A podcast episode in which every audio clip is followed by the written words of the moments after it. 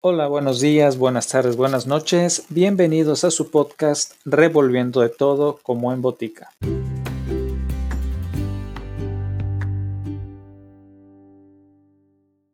En esta ocasión, acompáñenme en el viaje conociendo los cuentos de hadas de los hermanos Jacob y Wilhelm Grimm, quienes fueron eruditos, filólogos e investigadores culturales, lexicógrafos y escritores alemanes que coleccionaron y publicaron juntos folclore y libros durante el siglo XIX.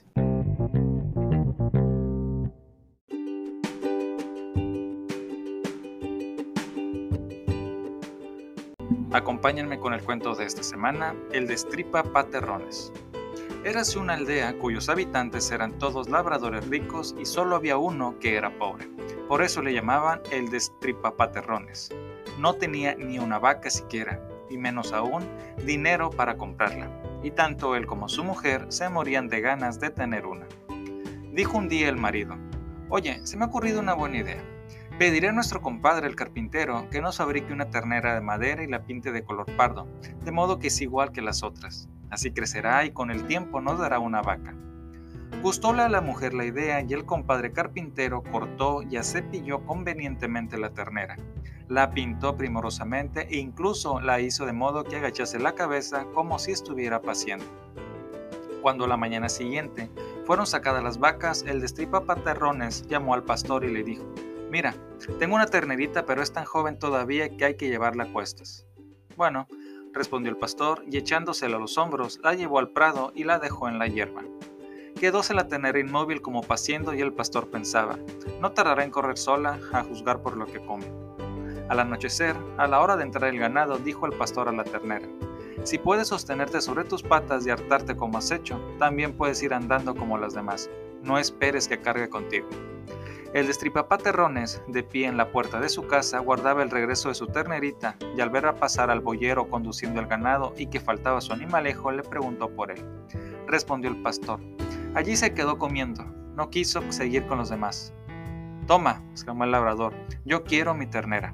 Volvieron entonces los dos al prado, pero la ternera no estaba. Alguien la había robado. Se habrá extraviado, dijo el pastor. Pero el Terrones le replicó, a mí no me vengas con esas, y presentó querella ante el alcalde, el cual condenó al hombre por negligencia a indemnizar al demandante con una vaca. Y aquí como el Terrones y su mujer tuvieron por fin la tan suspirada vaca. Estaban contentísimos, pero como no tenían forraje, no podían darle de comer y así hubieron de sacrificarla muy pronto. Después de salar la carne, el hombre se marchó a la ciudad a vender la piel para comprar una ternerilla con lo que de ella sacara. Durante la marcha, al pasar junto a un molino, encontró un cuervo que tenía las alas rotas. Recogiólo por compasión y lo envolvió en la piel. Como el tiempo se había puesto muy malo, con lluvia y viento, el hombre no tuvo más remedio que pedir alojamiento en el molino. Solo estaba en casa la moza del molino, la cual dijo al destripa paterrones, duerme en la paja, y por toda comida le ofreció pan y queso. Comióselo el hombre y echóse a dormir con el pellejo al lado y la mujer pensó, está cansado y duerme ya. En esto entró el sacristán, el cual fue muy bien recibido por la moza del molino, quien le dijo, el amo está fuera, entre y vamos a darnos un banquete. El destripapaterrones no dormía aún y al escuchar que se disponían a darse buena vida, enfadóse por haber tenido que contentarse él con pan y queso. Puso la chica la mesa y sirvió asado, ensalada, pasteles y vino. Cuando se disponían a sentarse a comer, llamaron a la puerta. Dios mío, exclamó la chica, el amo. Y a toda prisa, escondió el asado en el horno, el vino debajo de la almohada, la ensalada entre las sábanas y los pasteles debajo de la cama. En cuanto al sacristán, lo ocultó en el armario de la entrada. Acudiendo luego a abrir al molinero, le dijo, Gracias a Dios que volvéis a estar en casa, vaya tiempo para ir por el mundo. El molinero al ver al labrador tendido en el heno preguntó, ¿Qué hace allí ese?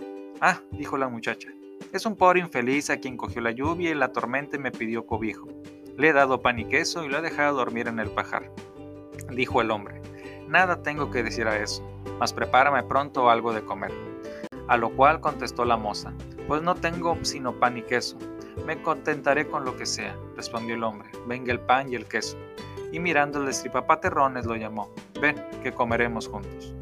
El otro no se lo hizo repetir y comieron en buena compañía. Viendo el molinero en el suelo, el, la piel que envolvía el cuerpo, preguntó a su invitado, ¿qué llevas ahí? A lo que replicó el labrador, ahí dentro llevo un adivino. También a mí podría adivinarme cosas, inquirió el molinero. ¿Por qué no? repuso el labrador. Pero solamente dice cuatro cosas, la quinta se la reserva. Es curioso, dijo el hombre. Haz que adivine algo. El labrador apretó la cabeza del cuervo y el animal soltó un graznido. Preguntó el molinero. ¿Qué ha dicho? respondió el labriego. En primer lugar, ha dicho que hay vino debajo de la almohada. Esta sí que sería buena, exclamó el molinero y yendo a comprobarlo volvió con el vino. Adelante, dijo. Nuevamente hizo el destripapaterrones graznar al cuervo. Dice ahora que hay asado en el horno. Esta sí que sería buena, repuso el otro y saliendo se trajo el asado. El forastero siguió haciendo hablar al pajarraco. Esta vez dice que hay ensalada sobre la cama. Esta sí que sería buena, repitió el molinero y en efecto, pronto volvió con ella. Por última vez apretó el destripapaterrones la cabeza del cuervo e interpretando su graznido dijo, pues resulta que hay pasteles debajo de la cama.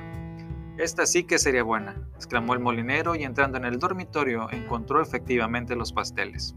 Sentáronse entonces los dos a la mesa, mientras la moza del molino, asustadísima, se fue a meter en la cama guardándose las llaves. Al molinero le hubiera gustado saber la quinta, pero el labrador le dijo, primero nos comeremos tranquilamente estas, pues la quinta no es tan buena. Comieron pues, discutiendo entre tanto el precio que estaba dispuesto a pagar el molinero por la quinta predicción, y quedaron de acuerdo en 300 ducados. Volvió entonces el destripapaterrones a apretar la cabeza del cuervo, haciéndolo graznar ruidosamente. Preguntó el molinero. ¿Qué ha dicho? Respondió el labriego. Ha dicho que en el armario del vestíbulo está escondido el diablo. Pues el diablo tendrá que salir, gritó el dueño corriendo a abrir de par en par la puerta de la casa. Pidió luego la llave del armario a la moza y ella no tuvo más remedio que entregársela. Al abrir el mueble de estripapaterrones, el sacristán echó a correr como alma que lleve el diablo, a lo cual dijo el molinero, He visto el negro con mis propios ojos. Tenéis razón. A la mañana siguiente, el destripapaterrones se marchaba de madrugada con 300 ducados en el bolso. De regreso a su casa, el hombre se hizo el rumboso y empezó a construirse una linda casita, por lo cual los aldeanos se decían entre sí. De seguro que el destripapaterrones habrá estado en el país donde nieva oro y la gente recoge el dinero a espuertas. Citóle el alcalde para que diese cuenta de la procedencia de su riqueza y él respondió, vendí la piel de mi vaca en la ciudad por 300 ducados. Al oír esto, los campesinos deseosos de aprovecharse de tan espléndido negocio, apresuráronse a matar todas las vacas y despellejarlas con el propósito de venderlas en la ciudad e hincharse de ganar dinero. El alcalde exigió que su criada fuese antes que los demás, pero cuando se presentó al peletero de la ciudad, este no le dio sino tres ducados por una piel, y a los que llegaron a continuación no les ofreció ni tanto siquiera. ¿Qué queréis que haga con tantos pellejos? les dijo. Indignáronse los campesinos al ver que habían sido chasqueados por el destripapaterrones y deseosos de vengarse, lo acusaron de engaño ante el alcalde. El destripapaterrones fue condenado a muerte por unanimidad, sería metido en un barril agujereado y arrojado al río. Lo condujeron a las afueras del pueblo y dijeron al sacristán que quisiera venir al cura para que le rezara la misa de difuntos. Todos los demás hubieron de alejarse y al y al ver el terrones al sacristán, reconoció al que había sorprendido en casa del molinero y le dijo, Yo te saqué del armario, sácame ahora tú del barril. Acertó a pasar en aquel momento, guiando un rebaño de ovejas, un pastor de quien sabía el destripapaterrones que tenía muchas ganas de ser alcalde y se puso a gritar con todas sus fuerzas. No, no lo haré, aunque el mundo entero se empeñe, no lo haré. Oyendo el pastor las voces, acercóse y preguntó, ¿qué te pasa? ¿Qué es lo que no quieres hacer? Y respondió el condenado, se empeñan en hacerme alcalde si consiento en meterme en el barril, pero yo me niego. A lo cual replicó el pastor, si para ser alcalde vas a cometerse en el barril, yo estoy dispuesto a hacerlo enseguida. Si entras serás alcalde, aseguróle el labrador. El hombre se vino y se metió en el tonel, mientras el otro aplicaba la cubierta y le clavaba, y luego se alejó con el rebaño del pastor. El cura volvióse a la aldea y anunció que había rezado la misa, por lo que acudiendo todos al lugar de la ejecución, empujaron el barril, el cual empezó a rodar por la ladera.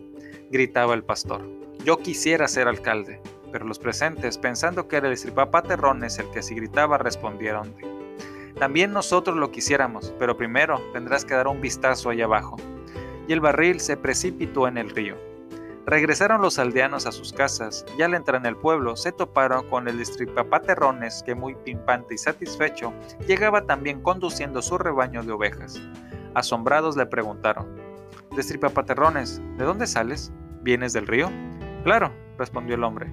Me he hundido mucho, mucho hasta que por fin toqué el fondo. Quité la tapa del barril y salí de él. Y aquí que me encontré unos bellísimos prados donde pasían muchísimos corderos y me he traído esta manada. Preguntaronle los campesinos, ¿y quedan todavía? Ya lo creo, respondió él, más de lo que podrías llevaros. Entonces los aldeanos convinieron en ir todos a buscar rebaños, y el alcalde dijo, yo voy delante. Llegaron al borde del río y justamente flotaban en el cielo azul algunas de esas nubecillas que parecen guedejas y las llaman borreguillas, las cuales se reflejan en el agua.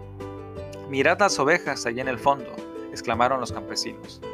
El alcalde, acercándose, dijo, yo bajaré el primero a como esté la cosa. Si está bien, os llamaré. Y de un salto, plum, se zambulló en el agua.